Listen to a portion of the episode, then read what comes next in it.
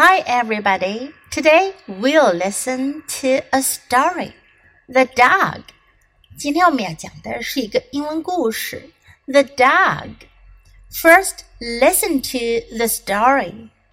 The Dog. Molly wanted a dog more than anything. Every night, she asked Mom, Please, may we get a dog? Every morning she said to Dad, A dog would be a good thing to have. Dogs are work, said Mom. You have to walk them every day. You have to feed them and brush them, said Dad. They need fresh water too. I will take good care of a dog, Molly said. I will walk him and feed him. I will brush him and make sure he always has clean water. Her parents said nothing. Molly felt sad. I will never get a dog, she said. On her seventh birthday, a box sat on the floor. For Molly, said the tag. The box wiggled. Then it barked. My dog! cried Molly. 这个故事讲的是一个叫 Molly 茉莉的小女孩，她想要一只狗。Molly wanted a dog more than anything.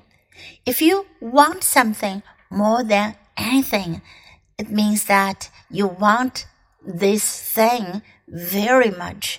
你非常想要这个事情，你就可以用这个句型来表达：want something more than anything，比其他什么都想要，就想要这个，最想要它。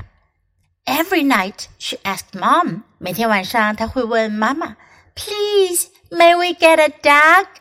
Please，这个词呢是请的意思。但在平时说话当中，如果你单独使用这个词呢，可以表达一种请求，请你了，求你了，拜托你了。Please, may we get a dog?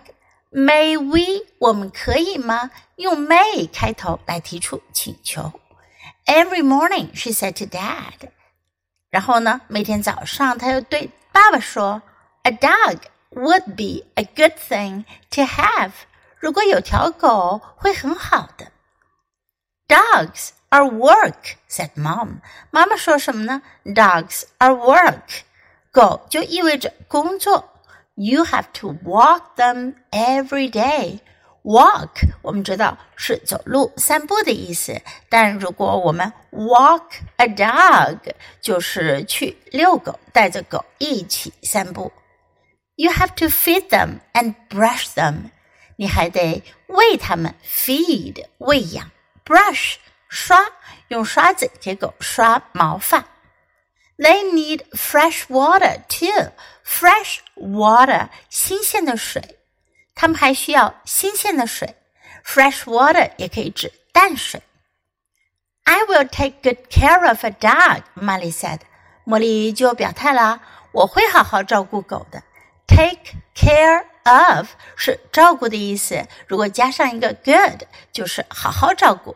Take good care of. Take good care of. I will walk him and feed him. 我会去遛他，去喂养他。I will brush him and make sure he always has clean water. Make sure 确保，我会确保他一直都会有 clean water 干净的水。Her parents said nothing. 爸爸妈妈什么也没有说。Parents 父母。Molly felt sad. 茉莉感到很难过。I will never. I will never. I will never.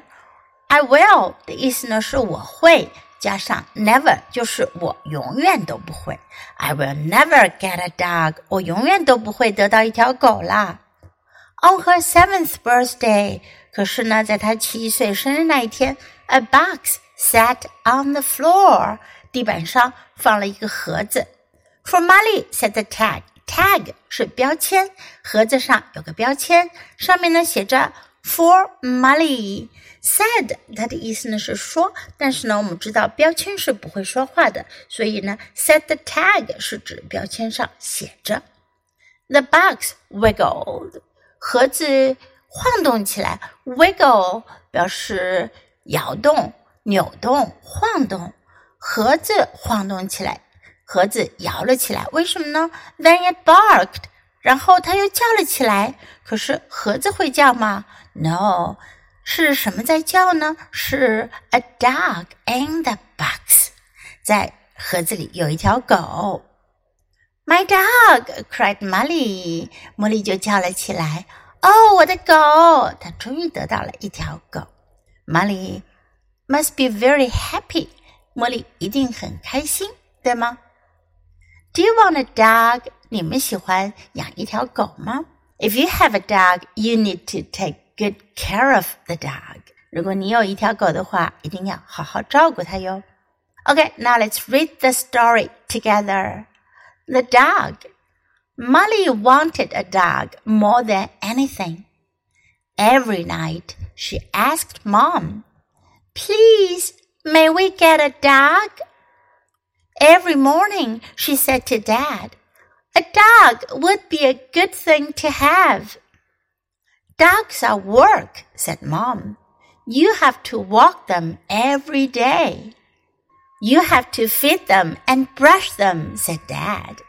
They need fresh water too. I will take good care of a dog, Molly said. I will walk him and feed him. I will brush him and make sure he always has clean water. Her parents said nothing. Molly felt sad. I will never get a dog, she said. On her seventh birthday, a box sat on the floor. For Molly, said the tag. The box wiggled. Then it barked. My dog, cried Molly. Do you like today's story? 你们喜欢今天的故事吗？如果喜欢的话，别忘了给 Jess 老师点赞哟。你可以在 U 英语公众号找到今天的故事的英文和中文译文。Thanks for listening. Until next time. Goodbye.